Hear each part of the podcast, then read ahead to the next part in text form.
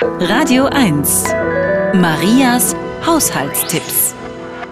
Schmutzige Bürsten und Kämme werden schnell sauber, wenn man sie mit Rasierschaum einsprüht. Den Schaum lässt man einige Minuten einwirken und spült ihn dann aus.